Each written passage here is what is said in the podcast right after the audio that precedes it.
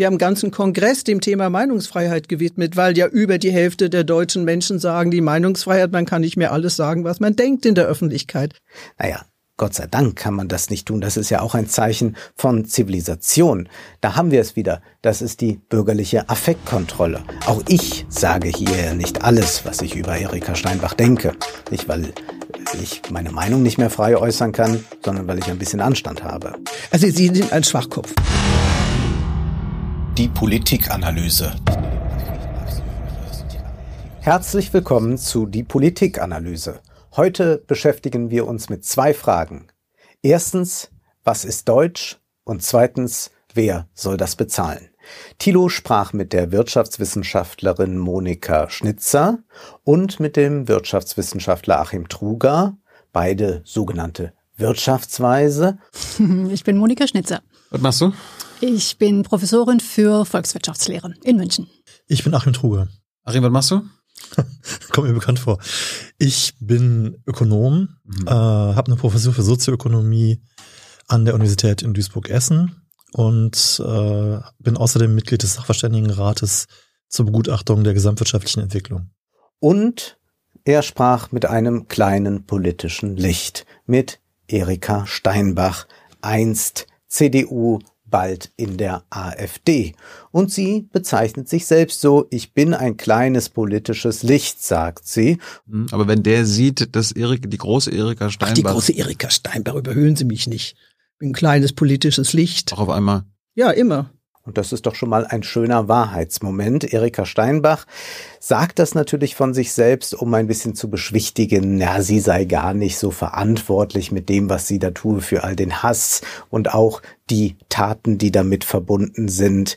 Das ist natürlich ein Beschwichtigungsversuch, aber wir können diesen Satz ja einmal ganz ernst nehmen und müssen schlussfolgern, wir sollten Steinbach tatsächlich nicht zu viel Aufmerksamkeit schenken. Wenn wir uns zu lange an ihr abarbeiten, dann haben Rechte schon halb gewonnen. Rechte Provokateure gibt es viele, gerade in den sozialen Medien, doch sollte man wirklich über jedes Stöckchen springen?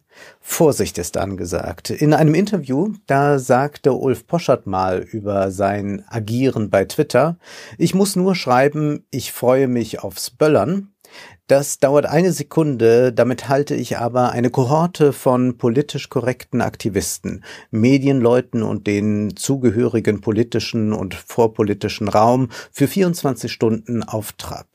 Das ist kulturkämpferisch ein großer Vorteil, wenn man diese Leute mit solchen Mini-Aktionen beschäftigen kann und so Kräfte bindet. Da müssen wir vorsichtig sein wenn unsere Kräfte gebunden werden dadurch, dass wir uns die ganze Zeit an solchen Dingen, an solchen Lappalien abarbeiten, dann fehlt uns die Kraft für Wichtigeres. Im Prinzip passiert das ja auch in dem Interview. Man arbeitet sich die ganze Zeit an Erika Steinbach ab. Und Steinbach weiß das natürlich. Und sie weiß auch, dass sie sich ein bisschen besser benehmen muss bei Tilo als bei Facebook. Aber dennoch nennt sie ihn Schwachkopf und einen Extremisten. Also Sie sind ein Schwachkopf. Herr Jung, entschuldigen Sie bitte, das sage ich jetzt mal was Sie da hinein interpretieren. Ja. Sie sind ein Schwachkopf. So kann man also miteinander über Politik nicht reden. Also haben Sie sonst noch was an extremen Dingen auf Lager? Sie sind ein Extremist. Ja, Sie sind ein Extremist. Was für einer? Ja, ein Extremist, äh, der einfach äh, die Herrschaft über die Sprache übernimmt, um zu behaupten, was rechtsextrem sei. Nun ja, aus der Auseinandersetzung aber resultiert überhaupt nichts, außer dass wieder neue Provokationen hervor tun sich. Es werden tatsächlich journalistische Kräfte hier gebunden, weil Steinbach gar nicht daran interessiert ist, zum Beispiel Erkenntnisse zu vermitteln. Wahrheiten interessieren sie eigentlich nicht. Genauso wenig ist ja ein Ulf Poschert daran interessiert, wirklich zu debattieren bei Twitter. Es geht eigentlich nur um so ein pseudodemokratisches Spiel und um die Gier nach Aufmerksamkeit. Mein Antrieb, sagt Steinbach, ist die Rechtsstaatlichkeit. Sich rechtsstaatlich verhalten. Das gehört dazu. Das ist A und O, dass man sich auf dem Boden dieses Grundgesetzes bewegt. Das ist mein Antrieb jedenfalls. Ja, aber diese steht doch auf einem Fundament, nämlich dem Fundament der Wahrheit. Wenn man aber gar nicht mehr Erkenntnisse zutage fördern möchte, wenn man Wahrheit nun sagen wir sehr flexibel mal so, mal so einsetzt, dann muss man sich doch sehr fragen, ob hier nicht es um etwas ganz anderes geht.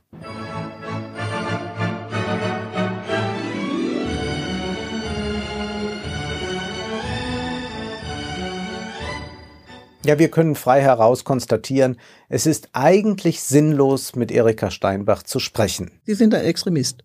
Aber es gibt diese unfreiwilligen Momente der Wahrheit, für die es sich dann doch vielleicht lohnt. So auch im Schlagabtausch, wenn sie angesprochen wird auf den Mord an Walter Lübcke, wenn sie sagt, naja, aber gegen mich gab es auch schon Mordaufrufe oder wenn es darum geht, dass sie Meron Mendels Adresse im Internet, die Privatadresse veröffentlicht hat, dann sagt sie, ja, na und, also ich bekomme auch Morddrohungen. Ähm, die ganzen Kommentare, die dann äh, dort dabei waren, dass ich die wirklich nicht verfolgt habe. Aber dafür bist du verantwortlich, welche Kommentare auf deiner Seite stehen. Ich ne? weiß das, ich weiß das. Da waren Mordaufrufe gegen ja, Lübcke unter deinem Lübcke-Video. Sag mal so, ich habe äh, gegen mich hat es auch schon Mordaufrufe gegeben. Der Zentralrat der Juden regt sich darüber auf. Ja, der regt sich immer auf. Die Bildungsstätte Anne Frank regt sich darüber auf. Das ist eine linksextreme Bildungsstätte. Meron Mendel hat ja. eine linksextreme ja. Bildungsstätte? Ja. So sehe ich das. Er ist ein Linksextremer? So, so sage ich, das meine Meinung. Hm. Hast du den eigentlich schon zum Abschluss freigegeben, als, als du seine Adresse veröffentlicht hast? Da war auch meine Adresse drauf, tut mir leid. Meine auch. Und mein Haus ist schon zweimal von oben bis unten mit Farbe von der Antifa dekoriert worden. Aber dass es dazu geführt hat, dass er jetzt auch Drohungen bekommt und ja. jeden Tag Angst haben muss, dass Nazis vor seiner Tür stehen? Ja. Es tut mir leid, aber es geht mir nicht anders. Ja, aber du bist ja daran schuld, dass äh, ja. die Leute jetzt an Nein, Ich habe das ja nach kurzer Zeit wieder rausgenommen. Ja, ist, ja, na und? Nun, man sieht da doch, dass hier eine Person agiert, die überhaupt keine Empathie mehr mitbringt für ihr Gegenüber. Warum funktioniert Steinbach in den sozialen Medien so gut? Und Thilo fragt ja auch, wieso laden so viele Menschen gerade bei dir unter den Tweets, unter den Facebook-Posts so viel Hass ab? Ja, gibt's ja auch woanders. Aber warum bei dir? Ja. Warum kommen Leute mit ihrem Hass unter, auf deine Seite? Warum beklagt sich Frau Kühnerst über den Hass auf ihrer Seite? Nun, wir haben es bei Erika Steinbach mit einem Ein-Frau-Forum zu tun. Und zwar mit einem Ein-Frau-Forum im bürgerlichen Gewand. Es wird immer noch so getan, als finde hier irgendwo bürgerliche Kultur statt. Und deswegen kann man sich auch da so benehmen, denn man hat ja noch diesen bürgerlichen Deckmantel, den man trägt. Aber es ist eben nur ein Deckmantel. Also Sie sind ein Schwachkopf. Was ist nämlich eigentlich bürgerliche Kultur? Bürgerliche Kultur meint Affektkontrolle. Der Anzug beispielsweise ist ein typisches bürgerliches Kleidungsstück, mit dem man sich zurückhaltend gibt, ein bisschen dezenter auftritt, in der Öffentlichkeit, in der Oper, zu Tisch, wo auch immer. Und das Siezen ist natürlich auch so etwas wie Affektkontrolle. Das beherrscht ja Erika Steinbach noch. Darauf legt sie sehr viel Wert. Aber wenn man sich ihre anderen Äußerungen ansieht, dann muss man sagen, naja, es hilft nichts, wenn man sich korrekt die Krawatte gebunden hat, aber ansonsten nackt kommt. Sie sind ein Extremist. Die Rechten privatisieren förmlich den öffentlichen Raum dadurch, dass sie dort all ihre ausfälligen Reden, ihren Hass, ihre enthemmten Taten abladen.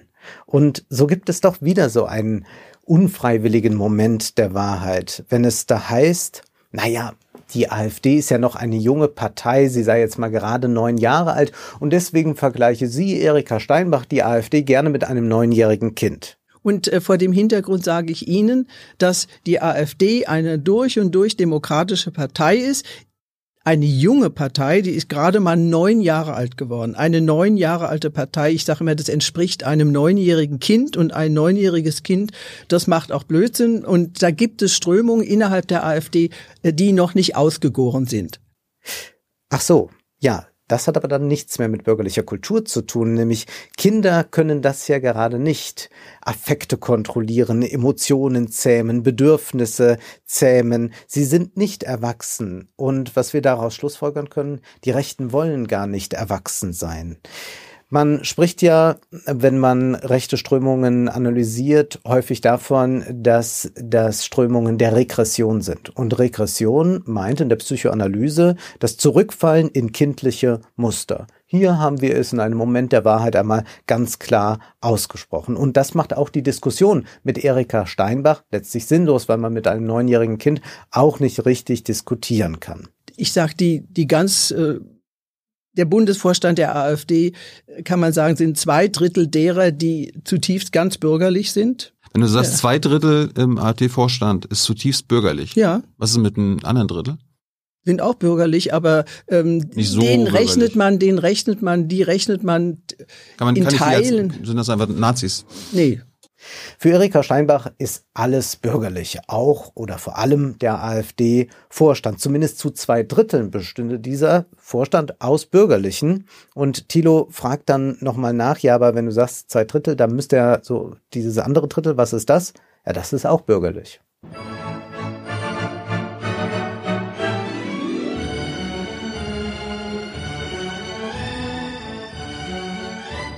Das Problem mit Erika Steinbach ist, dass sie nicht definieren kann, was denn eigentlich das Bürgerliche sein soll. So sieht man das auch, wenn sie über Meinungsfreiheit spricht. Natürlich muss man für die Meinungsfreiheit kämpfen. Aber irgendwas stimmt doch nicht, wenn Erika Steinbach sagt, man kann nicht mehr alles öffentlich sagen, was man denkt. Wir haben einen ganzen Kongress dem Thema Meinungsfreiheit gewidmet, weil ja über die Hälfte der deutschen Menschen sagen, die Meinungsfreiheit, man kann nicht mehr alles sagen, was man denkt in der Öffentlichkeit. Naja, Gott sei Dank kann man das nicht tun. Das ist ja auch ein Zeichen von Zivilisation. Da haben wir es wieder. Das ist die bürgerliche Affektkontrolle. Auch ich sage hier nicht alles, was ich über Erika Steinbach denke. Nicht, weil ich meine Meinung nicht mehr frei äußern kann, sondern weil ich ein bisschen Anstand habe. Also Sie sind ein Schwachkopf. Kommen wir noch ganz kurz zu den geschichtsvergessenen Ausführungen. Da behauptet sie dann, die Antifa verwende das Wort Faschist, um nicht Nationalsozialismus zu sagen. Da die Nazis ja eigentlich Linke waren, behauptet Steinbach. Ja, was verstehen Sie unter Faschist ist doch ein äh, Schlagwort der Linken, äh, die nicht Nationalsozialisten sagen wollen, weil die Nazis natürlich eine linke Partei waren. Das passt denen nicht ins Prinzip. Und dann fragt man sich schon, wie passt das dann zusammen, dass dann ihr Großvater Kommunist war und von den Nazis inhaftiert wurde. Wissen Sie, Herr Jung, mein Großvater saß im KZ als Kommunist. Naja, sie glaubt dann, die Nazis seien mit den einfachen Leuten verbunden gewesen. Auch das ist natürlich totaler Unsinn. Hans bringt es ja dann nochmal auf den Punkt. Der Sozialismus will natürlich eine Gleichheit, aber die Nazis setzten ja auf eine ganz strikte Hierarchie. Fragen wir uns also, wenn wir schon bürgerlich hier nicht definiert bekommen, was ist denn dieses Deutsche? Was ist denn Deutsch? Das deutsche Volk, sagt sie, davon muss man immer noch sprechen. Karl Zuckmeier habe das ja auch getan. Er hätte gesagt, wir stehen auf Seiten des deutschen Volkes auch nach diesen tristen Zeiten, wo immer er das gesagt haben mag. Aber was hat er denn damit gemeint? Etwa das, was Steinbach glaubt? Sie sagt, wir sind eine in etwa homogene Einheit. Das ist am, ja. er hat vom sozialen Großkörper geredet. Ja, wir sind das ja ist natürlich. Völkische Scheiße. Wir, nein, wir sind eine Einheit. Sie können es bezeichnen, wie Sie wollen, aber natürlich sind wir eine in etwa ja, aber homogene ihr, ihr, ihr meint damit eine ethnisch-biologische. Das klingt für mich nach ein bisschen schwanger sein. Äh, sie versucht es dann in irgendeiner Weise zu konkretisieren. Später dann sagt sie, die gemeinsame Sprache, was unsere Dichter und unsere Komponisten ausmacht. Auch die Bayern lieben Brahms. Also man muss natürlich, äh, so leicht ist es gar nicht zu umschreiben. Uns verbindet zunächst einmal ja die gemeinsame Sprache, ähm, wozu Luther auch beigetragen hat durch seine deutsche ja. Bibelübersetzung. Ähm, uns verbindet das, was unsere Dichter ausmachen, das, was unsere Komponisten ausmachen, was auch unsere gemeinsame Geschichte im Guten und im Bösen ausmacht. Mhm. Das sind die Dinge, die uns miteinander verbinden. Das verbindet die, Schle also Brahms, sage ich, verbindet nicht nur Hamburg und Schleswig-Holstein am Ende, sondern auch die Bayern werden Brahms lieben. Naja, das ist ja erstmal Comedy Gold, denn meines Wissens wird ja auch in Österreich und in der Schweiz Deutsch gesprochen. Und wie ist es denn nun mit Brahms? Also wie viele Menschen hören denn in Deutschland Brahms? Ich wünschte, alle würden Brahms hören, aber es sind wahrscheinlich fünf Prozent. Was machen wir mit den anderen 95 Prozent? Bürgern wir die aus? Dann hätten wir zumindest Platz und könnten all die einbürgern, die in aller Welt sitzen und sehr gerne Brahms hören. Wenn die Rechten immer von der Multikulti-Lüge Lüge faseln, dann sollten Sie mal ein klassisches Konzert besuchen. Da wird Multikulti zum Beispiel gelebt, auf der Bühne und im Publikum. Also Sie sind ein Schwachkopf. Zudem kommt ja, dass Sprachen, Literatur, Musik, Kunst, all das ist ja nicht irgendetwas in den Genen steckendes, sondern das ist etwas, was man erlernen kann, was man sich erschließen kann. Aber was soll denn jetzt dieses deutsche Volk sein? Naja, wenn Steinbach Zuckmeier zitieren will, dann machen wir das doch auch mal. Schauen wir mal nach in dem Stück des Teufels General. Da gibt es einen General, der hadert mit den Nazis, vor allem vom Aria-Nachweis will er nichts wissen und er erklärt dann auch einem Offizier, was er von der ganzen Sache hält, von diesem deutschen Volk. Da sagt er, und jetzt Stellen Sie sich doch mal Ihre Ahnenreihe vor, seit Christi Geburt.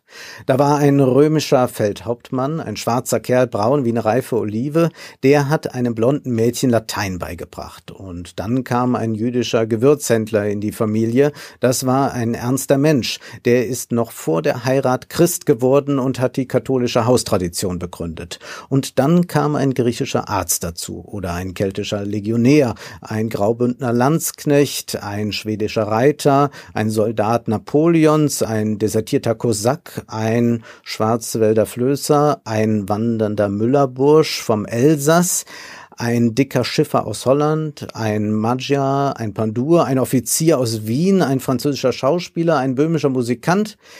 Das alles hat am Rhein gelebt, gerauft, gesoffen und gesungen und Kinder gezeugt und und der Goethe, der kam aus demselben Topf und der Beethoven und der Gutenberg und der Matthias Grünewald und ach was, schau im Lexikon nach. Es waren die Besten, mein Lieber, die Besten der Welt und warum? Weil sich die Völker dort vermischt haben.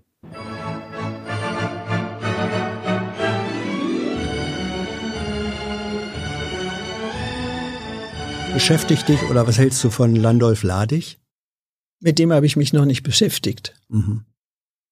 Wäre eine Recherche wert. Ja, aber es okay. gibt wahrscheinlich schönere Dinge, mit denen man sich beschäftigen könnte. Woher weißt du denn, äh, dass das unschön wäre, wenn du dich noch nicht mit ihm beschäftigst? Weil ich hast? mit dem Namen assoziativ erstmal nichts Gutes verbinde. Ah ja. So. Der Riecher ist nicht schlecht. Ja, ähm, Du wirst vielleicht überrasch, überrascht sein, wenn du, wenn du ihn ja, aber äh, googelst. Man muss aber seine Zeit nicht mit manchen Dingen verplempern, wenn man andere schönere und interessante Also in dem Dinge Fall, hat. ich glaube, es äh, lohnt. Für, für ein neues ja. Äh, AfD-Mitglied lohnt die Beschäftigung mit Landolf Ladig. Ja. Als man am Ende Erika Steinbach empfiehlt, sich doch mal mit Landolf Ladig zu beschäftigen, da möchte sie das gar nicht tun. Es gäbe doch schönere Dinge. Der Tag habe nur 24 Stunden. Und ich finde, das sollten wir in gewisser Weise auch beherzigen. Wir sollten mit den Rechten nicht zu viel Zeit verschwenden, denn das ist ja ihre Strategie. Dann haben wir keine Zeit mehr für anderes, für Wichtigeres. Denn es fielen doch in diesem Interview zwei sehr interessante Bemerkungen. Einmal wurde sie auf die Rente angesprochen und da sagt sie, damit habe ich mich nie beschäftigt. Steht aber so im Wahlprogramm. Ja, so ist es aber nicht gemeint. Ähm, hast du dich mal so mit der Rentenpolitik oder so beschäftigt? Nee, nie. Warum nicht? Ja, weil das ist ein Metier, mit dem ich nie äh, in Berührung gekommen bin in meiner Abgeordnetenzeit. Da haben wir unsere Fachleute gehabt. Das ist ja ein weites Feld. Es ist doch erstaunlich, wenn man sich angeblich so viel Sorgen macht um die Zukunft Deutschlands und Rente ist dann einfach kein Thema. Und eine Lösung für das Rentenproblem ist jetzt zum Beispiel Zuwanderung, aber das will sie natürlich nicht wahrhaben. Sie sind ein Extremist. Und Ungleichheit, das müsste doch auch ein Thema sein. Sie will doch alle mitnehmen, alle Deutschen. Nun, da fällt ihr nichts zu ein. Sie erzählt irgendwas zur Inflation, hat sie offenbar was aufgeschnappt, aber sie thematisiert nicht, dass die Löhne stagnieren, dass die Mieten viel zu hoch sind. Woher soll Erika Steinbach das auch wissen? Sie sagt, ich bin kein spezieller Sozialpolitiker. Soweit ich weiß, findet man nicht wirklich viel an Programmatik, was sozusagen die Armut-Reichtum-Schere in irgendeiner Weise aufhalten oder auch nur ja. zurückführen würde. Ja, sag mal so, ich bin äh, kein spezieller Sozialpolitiker. Es ist ein schwieriges und ein weites Feld. Ja, das muss man natürlich sein. Da muss man extra ausgebildet sein, um zu erkennen, dass wir in einem recht ungleichen Land leben. Erbschaftssteuer, da ist sie sich aber sicher, da, obwohl sie keine Expertin ist, das brauchen wir nicht und auch keine Vermögenssteuer. Ich glaube, den Stein des Weisen, den hat noch niemand gefunden. Wärst du für eine höhere Erbschaftssteuer? Nein.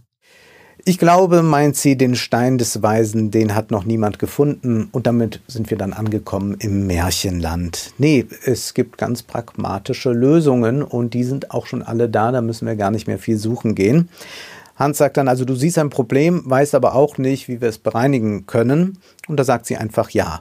Also du siehst ein Problem, wüsstest jetzt aber auch nicht, wie man das äh, ja. bereinigen könnte. Und wir wissen ja, wie die AfD mit diesen Problemen umgeht. Sie lenkt einfach von diesen ökonomischen Zusammenhängen uns ab und konzentrieren sollen wir uns auf Flüchtlinge und Migranten. Die stellen dann das Problem dar. Das macht ja Erika Steinbach dann nochmal deutlich. Die holen das ganze Kindergeld und bringen es ins Ausland, was ja auch einfach nicht stimmt. Wir sprechen hier von 1,1 Prozent des Kindergelds, das ins Ausland fließt, was aber auch äh, von Leuten hier erarbeitet wurde, von äh, Leuten, die dann im Ausland ein Konto haben. Es handelt sich da insgesamt also wirklich um eine Lappalie. 536 Millionen Euro waren das im Jahr 2019 und das BIP betrug 3,6 Billionen. Also es ist absolut lächerlich, wenn man sich darüber Gedanken macht. Fallen wir also nicht länger auf diese identitätspolitischen Ablenkungsmanöver herein und wenden wir uns dem Ökonomischen zu. Äh, so in der, in der Wirtschaft, was, was liest man da so? Das Kapital? Ja, da habe ich äh, zumindest Sekundärliteratur dazu gelesen. So ein bisschen habe ich mal reingelesen. Ach, du, hast, aber du hast nicht Marx gelesen? Ich habe ein bisschen mal reingeguckt. Also insbesondere eben in der Schulzeit. Da hatte ich Geschichtsleistungskurs und da war natürlich Marx ein großes Thema und da haben wir uns tatsächlich viel damit beschäftigt. War das nicht im Studium Thema? Mm, nein. Du bist keine Ordoliberale heute? Nein, so würde ich mich nicht bezeichnen. Wie würdest du dich bezeichnen? Ich tue mich schwer, überhaupt solche Bezeichnungen zu verwenden. Ich sortiere mich nicht in Schulen ein. Ich gucke mir die Dinge an und überlege, was wäre jetzt die richtige Vorgehensweise und da mache ich mich nicht an irgendwelchen Schulen fest. Monika Schnitzer, auch wenn sie Marxens Kapital nicht gelesen hat und sich nicht in Schulen einsortieren will, sagt doch einiges Interessantes zum Thema Ökonomie.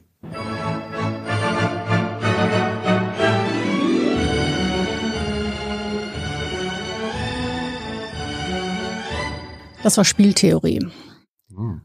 Und das hat mich tatsächlich sehr fasziniert. So, das Schöne an der Spieltheorie ist aber eben auch, dass es enorme Relevanz hat. Also das ist natürlich genau das Instrumentarium, mit dem man Wettbewerbsprobleme untersuchen kann. Aber wenn ich in einer strategischen Interaktion bin mit einigen wenigen Unternehmen, dann ist das, was für mich optimal ist, abhängig davon, was macht meine Konkurrenz? Kommen die jetzt auch mit einem neuen Produkt raus? Verkaufen die jetzt viel? Verkaufen die jetzt wenig? Je nachdem ist der Marktpreis ganz unterschiedlich und ich will mich selber auch anders verhalten. Das also zu untersuchen, dafür braucht man Spieltheorie und das war total spannend. Spieltheorie. Das ist das große Thema, mit dem sie sich beschäftigt. Wie designt man ein Spiel, beziehungsweise wie gestaltet man einen Markt? Und das ist jetzt auch die Frage, wie gestaltet die Ampelkoalition das große Wirtschaftsspiel? Man geht in Lehrbüchern lange Zeit davon aus, es gibt entweder Monopole oder es gibt vollkommene Konkurrenz. Aber worum es doch eigentlich gehen muss, sagt Schnitzer, das sind die strategischen Interaktionen. Die muss man analysieren. Wie verhalten sich Konkurrenten? Was wird antizipiert? Wer reagiert auf wen? Nur dann kann man das Ganze verstehen. Natürlich kommt die Spieltheorie nicht aus der Wirtschaft, sondern aus der Kriegsführung. Es ist ein Kind des Kalten Krieges und wir sollten Märkte auch ein bisschen als Krieg begreifen. Man weiß nicht genau, was die anderen tun werden. Man muss mit allem rechnen.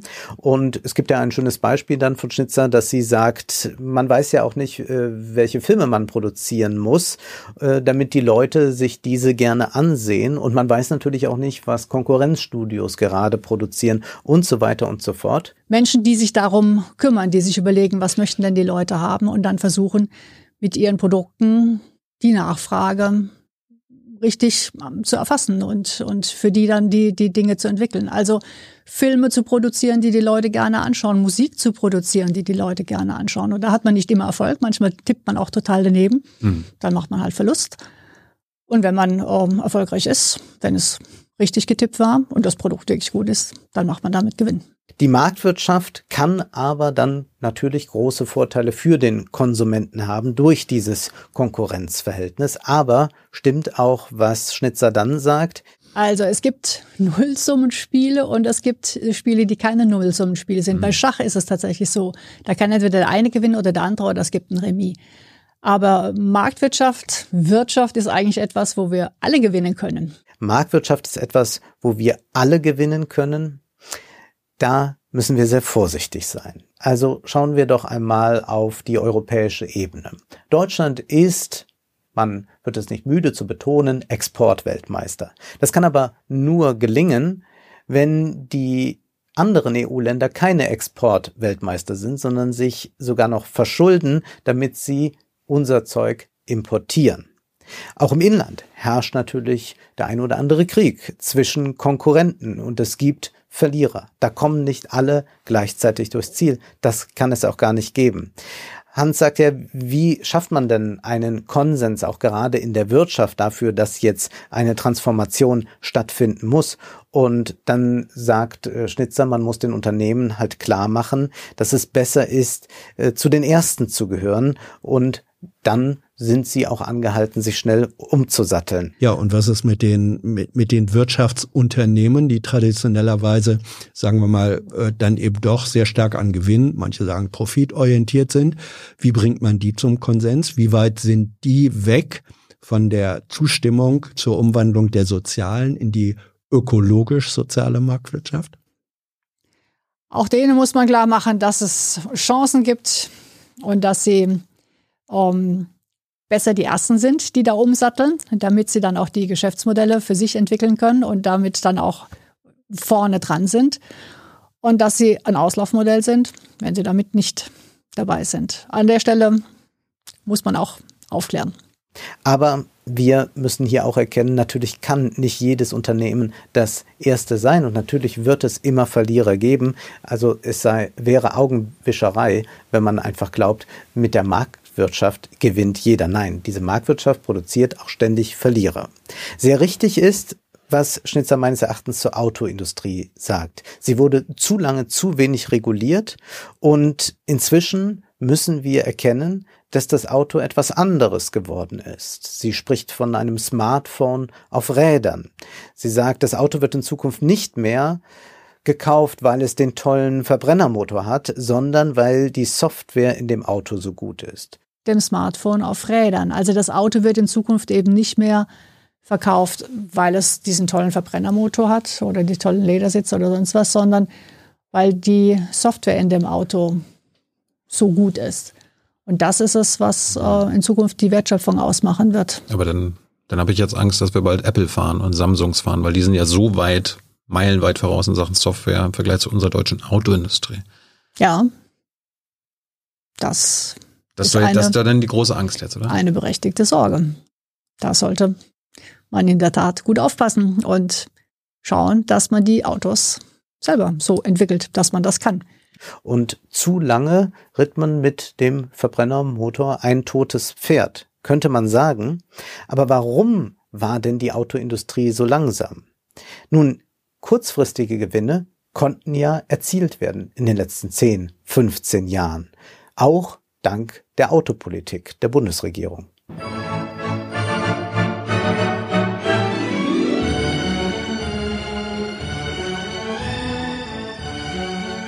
Dass es Externalitäten in Form von Umweltverschmutzung gibt, das hat die Politik ausgeblendet. Und der Autoindustrie war das natürlich ganz recht. Es ist ein klassisches Beispiel bei der klimaschädlichen Industrie, wo einzelnes Verhalten schädlich ist, sagt Schnitzer. Für mich wenig, wenn ich die Umwelt verschmutze, spüre ich wenig, aber insgesamt spüren alle was davon. Aber wenn das alle tun, dann verlieren auch alle. Wo man tatsächlich aufpassen muss, wie man die Regeln aufsetzt, damit wir nicht verlieren, weil das so ein klassisches Beispiel ist, wo einzelnes Verhalten schädlich ist, nicht nur für, also für mich wenig, wenn ich die Umwelt verschmutze, spüre ich selber wenig, aber insgesamt spüren alle was davon. Und wenn wir das alle tun, verlieren wir auch alle. Nun, warum wurde denn nicht rechtzeitig etwas getan? Hier müssen wir wieder an die Spieltheorie denken und ich glaube, wir müssen es mehr zuspitzen, als Schnitzer das tut. Nämlich bei Konkurrenzverhältnissen, da geht es zunächst einmal darum, der Erste zu sein. Das bedeutet aber nicht, dass man immer der Fortschrittlichste ist, sondern man muss derjenige sein, der die meisten Gewinne einfährt. Nehmen wir an, VW hätte im Jahr 2008 gesagt, wir setzen von nun an ganz auf E-Mobilität, paar Jahre machen wir noch Verbrenner, aber 2015 ist dann Schluss. Nun, was wäre dann passiert? Dann würde man sagen, ja, heute, wie großartig, so eine innovative Idee. Aber jahrelang hätte dann VW auf satte Gewinne verzichtet. 2008 hat das ein Unternehmen gemacht, hat auf E-Mobilität gesetzt, Tesla. Aber die sind ein sehr, sehr hohes Risiko eingegangen mit dem Roadster und mit den vielen Autos, die danach kamen um jetzt so gut aufgestellt zu sein. Aber sie wären damals ja überhaupt nicht konkurrenzfähig gewesen. Das heißt, VW hätte sich erstmal schrumpfen müssen, um das überhaupt durchzustehen. Und das ist dann sehr fraglich, welcher Manager das akzeptiert, welcher Aufsichtsrat das akzeptiert, welche Gewerkschaft das akzeptiert und so weiter. Zumal ja die Politik überhaupt niemanden in diese Richtung gedrängt hat. Hätte Deutschland den Verbrenner strenger reguliert, wären die Spielregeln anders geworden, dann wären auch die deutschen Konkurrenten auf die Idee gekommen, mehr auf E-Mobilität zu setzen. Und wäre auf der EU-Ebene noch etwas in dieser Hinsicht geschehen, dann wäre Europa in Sachen E-Mobilität heute an der Spitze des Fortschritts. Das heißt, wir müssen eine solche Entwicklung politisieren und müssen erkennen, dass nur mit den entsprechenden Spielregeln etwas wirklich passiert und dass es nicht einfach die Autoindustrie ist, also kein Unternehmen wird einfach mal sagen aus Jux und Dollerei, wir fangen jetzt mal an, weil wir so gute Menschen sind. Das funktioniert im Kapitalismus nicht. Ich glaube, Schnitzer hat recht, wenn sie sagt, dass sich eigentlich das Verbrennerverbot schon erübrigt hat, denn die Zeit wird den Verbrenner hinwegfegen. Jetzt, es wird jetzt doch sehr schnell gehen. Selbst Rolls-Royce hat schon angekündigt, bald ganz auf E-Mobilität umzustellen. Richtig ist auch, wir sind in Deutschland zu abhängig von der Autoindustrie. Das zeigt sich ja gerade mit Blick auf China. Wie gefährlich es ist, wenn man als Land so stark von einer Branche abhängig ist. Das ist etwas, was wir schon lange sagen. Ich war ja vorher auch lange in der Expertenkommission Forschung und Innovation. Wir haben das Thema immer wieder angesprochen. Es mhm. hieß immer, Innovation von uns kommt so stark aus der Automobilbranche und das stimmt. Die haben einen unglaublichen Etat für Forschung und Entwicklung. Aber es ist halt so, dass man dann von dieser einen Branche so unglaublich abhängig ist, auch was die Arbeitsplätze angeht. Ich meine, warum sind wir so abhängig? Weil eben so viele Beschäftigte da sind. Mhm. Und deswegen wir als Land uns immer sehr stark darauf fokussiert haben, geht es der Automobilbranche gut, dann, dann geht es auch Deutschland gut. Und das ist gefährlich, weil man sich dadurch so abhängig macht. Nur was Monika Schnitzer über Geld denkt, das ist doch etwas eigenartig, dass sie immer glaubt, Geld ist knapp. Was ist Wirtschaft? Das ist der Umgang mit knappen Ressourcen. Und wir müssen uns als Gesellschaft überlegen, das, was wir an Ressourcen haben, das können wir alles nur einmal ausgeben. Also wir können das Geld nur einmal ausgeben. Und wenn wir es für Gesundheit ausgeben, dann können wir es nicht für Bildung ausgeben oder nicht für Verteidigung oder nicht für, ich weiß nicht. Also es gibt ja also, alle möglichen Sachen, wofür wir das Geld ausgeben können oder wollen. Aber in der Gesellschaft kann sich auch überlegen, wo man mehr Geld herbekommt. Ja, aber das muss ja trotzdem erwirtschaftet werden. Dieses Mehrgeld, wo soll dieses Mehrgeld herkommen? Naja, also wenn ich jetzt in mein Portemonnaie blicke, dann stimmt das wohl. Aber wenn es um das Geld des Staates geht, dann sieht das Ganze doch anders aus. Aber Schnitzer wiederholt immer wieder so Sachen wie, äh, man muss Steuern einnehmen, um zu finanzieren. Der Staat, der immer da eingreift, wo es vielleicht mit der Wirtschaft nicht so funktioniert, der Güter bereitstellt, die von der Wirtschaft nicht, also von der Privatwirtschaft nicht bereitgestellt werden, auch sinnvollerweise nicht bereitgestellt werden. Straßenbau, Landesverteidigung, Bildung, Rechtssystem, das sind so die Themen, über die man da typischerweise nachdenkt. Und der dafür Steuern einnimmt, um das zu finanzieren. Und wir können ja erstmal sagen, ja, das haben wir immer so gehört und nach dieser Logik argumentieren wir auch häufig für Steuern, um irgendetwas zu finanzieren. Und so geht es dann auch bei der Debatte um die Krankenhäuser. Ja, da muss man da erstmal mehr Geld für freimachen oder wie wollen wir eigentlich die Rente finanzieren? Da muss man entweder länger arbeiten oder man muss woanders was wegnehmen. Wenn es sich nicht rechnet, weil da so wenig Leute wohnen. Ja, warum muss ich das rechnen? Nicht. Das ist auch für eine, auch für eine Gesellschaft. Eine Feuerwehr muss ich ja auch nicht rechnen, Monika. Um, Die muss da sein. ja, aber wenn ich jetzt ein Krankenhaus in jedem kleinen Ort haben will, dann muss ich mich fragen, bin ich bereit, diese Kosten zu tragen? Und wenn die Gesellschaft sagt ja, Dann kann man das machen. Aber dann muss man sagen, was will ich denn dafür nicht haben? warum? Also jetzt reden wir tatsächlich drüber, wie viel wollen wir uns von einzelnen Leistungen gönnen? Hm. Ich kann überall diese Krankenhäuser haben. Ja klar, wenn wir sagen, das ist uns besonders wichtig, dann können wir das gerne machen. Aber dann müssen wir uns überlegen, was, was kürzen wir dafür an anderer Stelle? Und das heißt, aktuell arbeiten drei für einen Rentner. In 15 Jahren sind es nur noch zwei Leute, die für einen Rentner arbeiten. Irgendwo muss das Geld herkommen. Irgendwo muss das Geld ja herkommen, heißt es dann. Wirtschaft ist der Umgang mit knappen Ressourcen, mein Schnitzer. Aber können wir das beim Geld auch so sehen?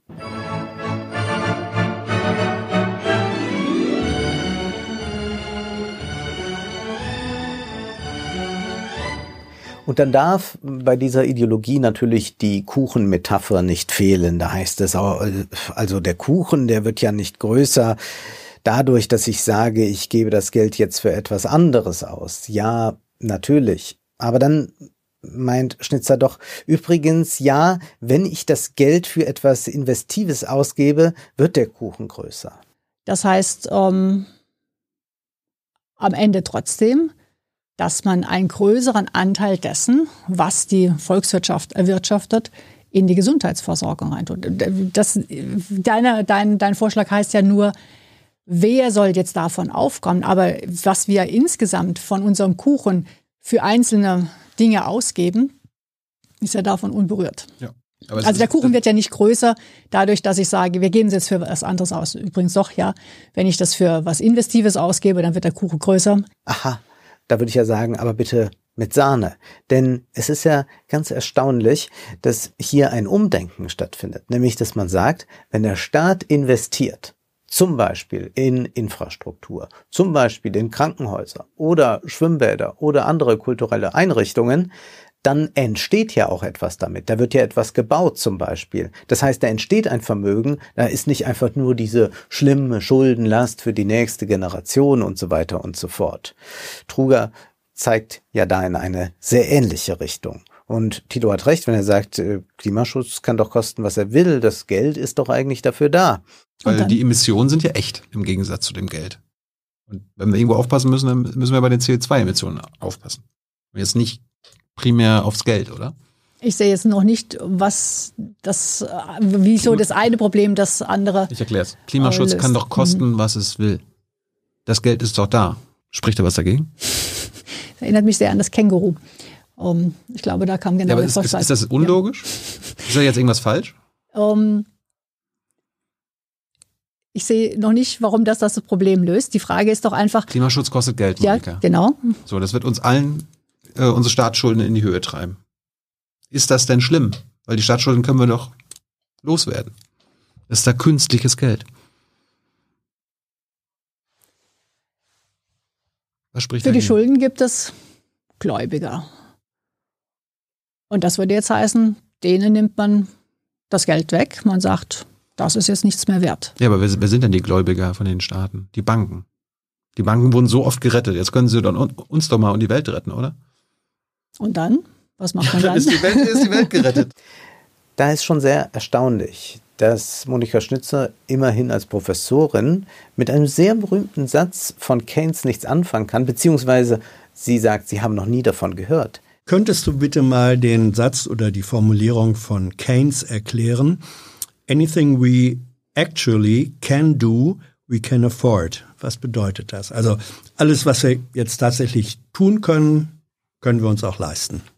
Kennst du das Zitat? Kannst du da was mit anfangen und zu sagen?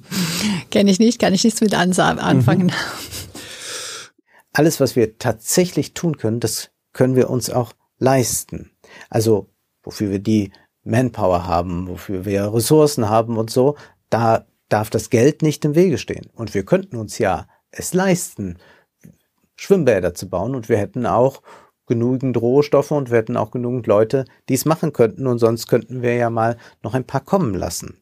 Aber das ist schon erstaunlich, dass ein solches Denken ganz fehlt. Aber jetzt seien wir doch mal ganz ehrlich, es fehlt uns auch allzu häufig dieses Denken, dass wir einmal umdenken, dass wir nicht immer gleich an die Finanzierung denken. Man kann natürlich immer sagen, ja, wir brauchen äh, eine Vermögensteuer und all das, aber selbst wenn eine sehr, sehr harte Vermögensteuer kommt, würde die ja gar nicht das alles finanzieren können. Und deswegen müssen wir jetzt mal ein bisschen anders über das Thema Patentfreigabe bei Impfstoffen reden. Das ist auch hier Thema.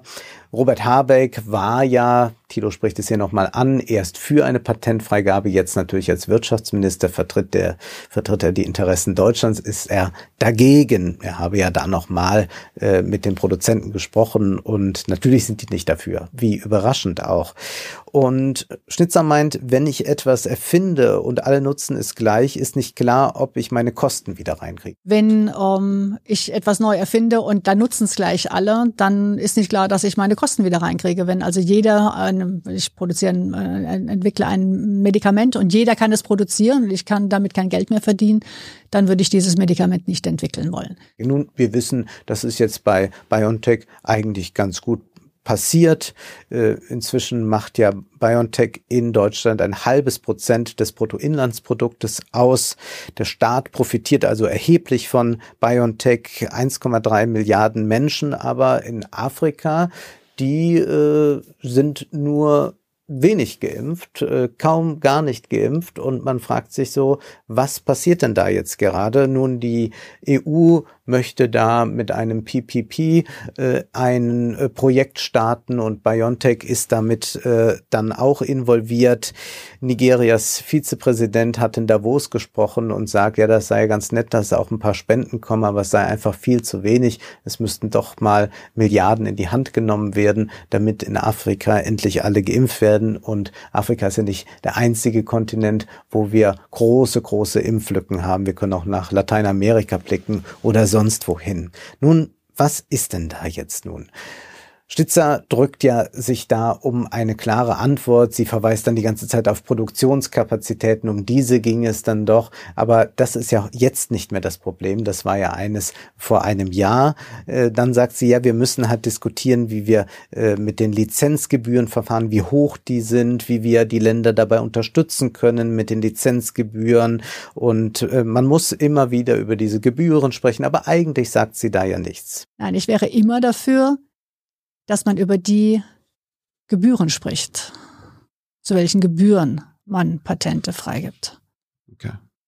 Also warum sträubt man sich eigentlich so dagegen, die Patente freizugeben? Nun, das ist eine sehr klar benennbare Angst. Nämlich, man hat natürlich Angst, hier einen Präzedenzfall zu schaffen und damit die Eigentumsideologie und damit auch den Kapitalismus an sich in Frage zu stellen.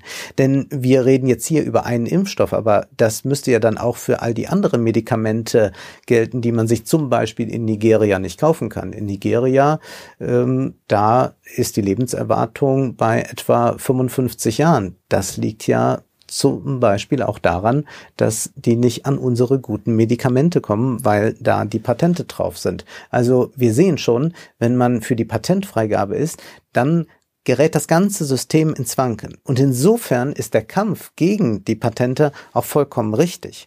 Aber realpolitisch betrachtet ist der Kampf, seien wir ehrlich, völlig aussichtslos. Da wir nun einmal im Kapitalismus leben, da wir diese Konkurrenz der Staaten untereinander haben und natürlich will Deutschland ein möglichst hohes BIP haben, will einen äh, guten Player in Mainz sitzen haben mit BioNTech und wird deshalb auch nicht die Patente auflösen.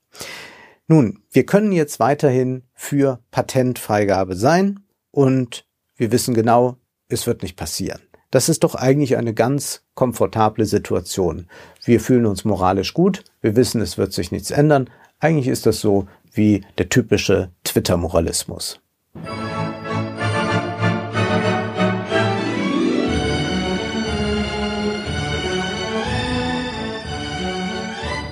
Viel unbequemer, weil tatsächlich machbar scheint mir ein pragmatischer Weg zu sein. Der Wirtschaftshistoriker Adam Tooze hat ja in den vergangenen Monaten immer wieder darauf hingewiesen, für ein paar hundert Milliarden Euro hätte Deutschland für die gesamte Welt Impfungen bezahlen können und so sagte Tus, man wäre buchstäblich Weltenretter. Sie sind ein Extremist. Nun rechnen wir das doch mal so durch, wenn wir sagen, ja, 15 Euro kostet eine Impfung. Wir reden dann nochmal mit BioNTech, die machen einen guten äh, Betrag. Dann sagen wir, äh, drei Impfungen braucht man und wir wollen sechs Milliarden Menschen impfen. Dann wäre man bei 270 Milliarden Euro. Nun, das BIP beträgt 3,6 Billionen Euro.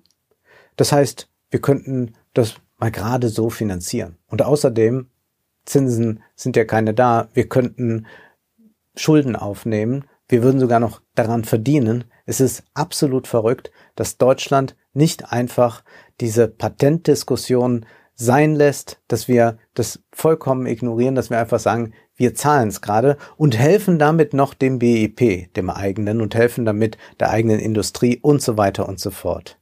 Und dann wäre die Pandemie vorbei. Und dann würde auch bleiben ein anderer Umgang mit Geld. Denn das können wir ja auch dann auf etwas anderes anwenden.